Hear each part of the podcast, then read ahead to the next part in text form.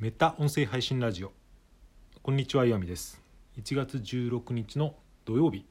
いかがお過ごしでしょうか、えー僕は午前中は子供の面倒を見て午後は帰ってきた妻と変わって今ちょっと作業しながらですね音声配信をしようと思って急いでボタンを押したところなんですけどまあ土曜日なので軽い話題というかちょうど読み終わるところの本の感想をなんか話してみようかなと思います。それが何の本かというとですね史上最大のボロ儲けジョン・ポールソンはいかにしてウォール街を出し抜いたかっていうですねそういう本なんですけど見てみたら2010年の出版だったのでまあ10年くらい前の本ですけどこれはすごく面白かったのでこれの感想を話してみたいと思います。まこれはどういう内容の本かというと、まあ、実際あったことで2008年にあのリーマンショックっていう大暴落があったのは皆さんご存知だと思うんですけどその時にですねとある手法を使ってボロ儲けをした人間の物語っていうことですね面白いなと思ったのは、まあ、最初にこのジョン・ポールソンという男がこの金融危機の時に、ま、ボロ儲けをしたという話が出てからそこから話としては2003年ぐらいからですね始まるんですよね。それで一番最後の最後までですねこのジョン・ポールソンは割と冴えないというか、うん、そんなにうまくいってないんですけどでもですね、えーこの歪んだ金融市場はそのうち崩壊するはずだというですね強い信念のもとに、えー行動を続けるっていうですね割とそういう面白い構成になっています。まあ、どうやってボロ儲けしたのかっていうのはですね、まあ、複雑な金融の話なので僕もちゃんと説明できないですけど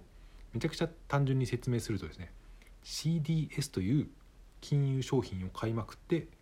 それで暴落時にそれを売り抜けて大儲けっていうことなんですけどこの CDS っていうのはですね、えークレジットデフォルトスワップっていう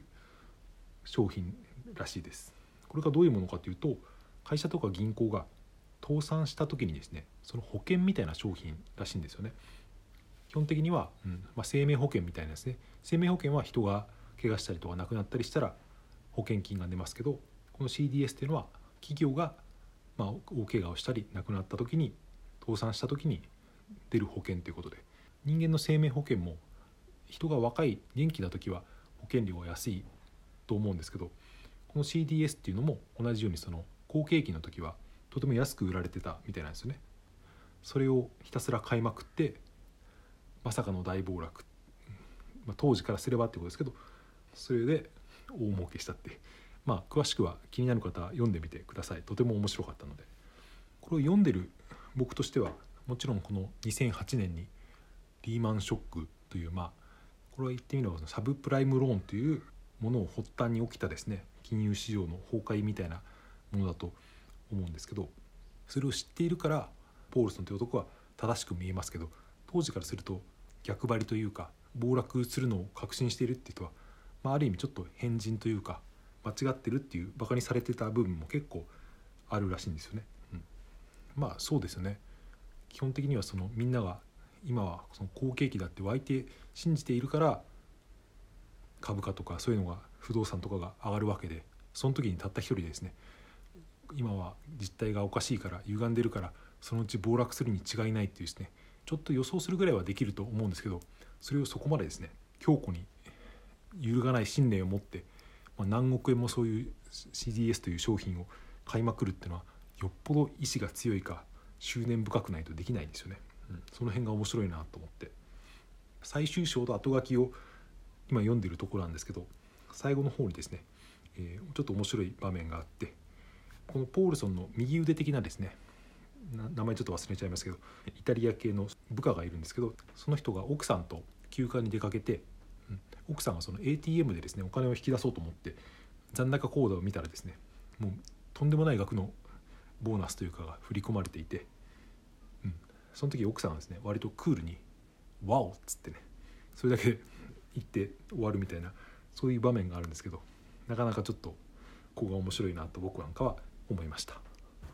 まあ、こんだけ面白いからおそらくその2010年に出た本日本だと日本2010年なので当時も話題になったのかなと思うんですけど僕は全然知らなくてですね。最近ある方が紹介してるので面白そうだなと思って Kindle で買ってみたんですけど、まあ、これはでも今読んでもですね何ていうか金融史という経済史というかその勉強にもなる本だなと思って CDS というその金融商品についても僕はこの本を読むまで知らなかったしあと空売りってあの経済用語で FX とかでも言うと思うんですけどそれもですね仕組みについてはよく分かってなかったんですけどこの本を読んだ途端にですねあ空売りっていうのはそういうことなんだっていうことがよく分かったりとかサブプライムローンについてもとっても分かりやすく書かれているので金融の勉強としてもですね読み物としても面白いしおすすめです。ちなみに僕がやっと分かった空売りっていうのの仕組みはですねこれも同じようにある銘柄とかが下がるっていうことをそっちの方に逆張りみたいに下がる方にかけてその証券とか株を借りて前もって売っておくっていうことですね。今1万円の株式が例えばあるとしたらそれを借りて売るっていうこの借りて売るっていうのはちょっとややこしいところですけどそれで1万円の現金を持っておくとそれでその1万円だった株価が例えば7,000円とかになったらその時にですね買い戻して借りた株を返せば要するにその差額の3,000分が儲けになるみたいな。多分空売りの原理っていうのはこういうことだと思うんですけど、まあ、それが理解できたなっていうところもあります。あとこの本を読みながら僕が思ったのはですね今現在のですねこの相場というのは果たしてバブルなのかっていうのが前々からですねコロナでこうやって実体経済結構打撃を受けてるのに日経平均とかダウとかですね過去最高を更新しているじゃないですか。これは何でなんだろうなって僕は全然金融とか投資のかじった程度の人間ですけど不思議に思っていてでもこの本を読むとですねもしかしたら今はバブルなんじゃないかっていう気がしてならないんですよね。まあ、だから何をするってわけではないですけど、うん、投資というか、うん、資産運用をちょっとだけやっていてその分のですね運用した額をあのコロナの下がった時に一回現金に戻しちゃっているんですよね。だから今投資はしてない状態なんですけど下がったら買おうかなって思っていたんですけど、うん、この本を読むとですねその前にですねこの空売りというか、うん、暴落にかけてみたくなるっていうちょっと誘惑が出てきましたけど、まあ、やるとしてもちょっと少額で遊び程度にやろうかなって思っていたりしますけど、まあ、こういう話はですねあまり興味がないかもしれないのでやめておきます。はいそんな感じでですね、うん、今日はそういう読んだ本の感想ということをお送りしました。ちょっと時間が余ったのでですね今練習しているギターの曲をちょっと吹き込んでみようかなと思います。はい。じゃあ、えー、そんな感じで最後までお聴きいただいてありがとうございました。今日も良い一日をお過ごしください。さようなら。また明日。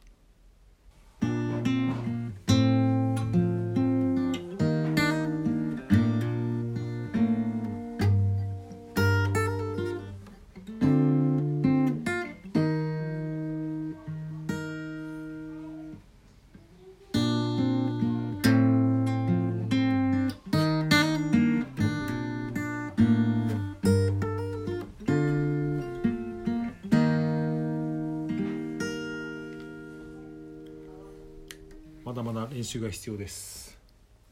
それでは。もう一回。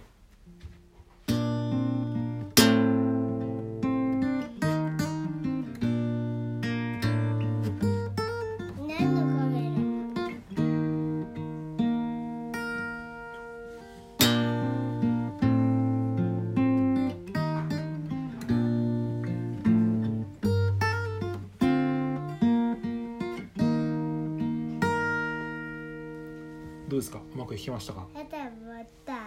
弾きました。さようなら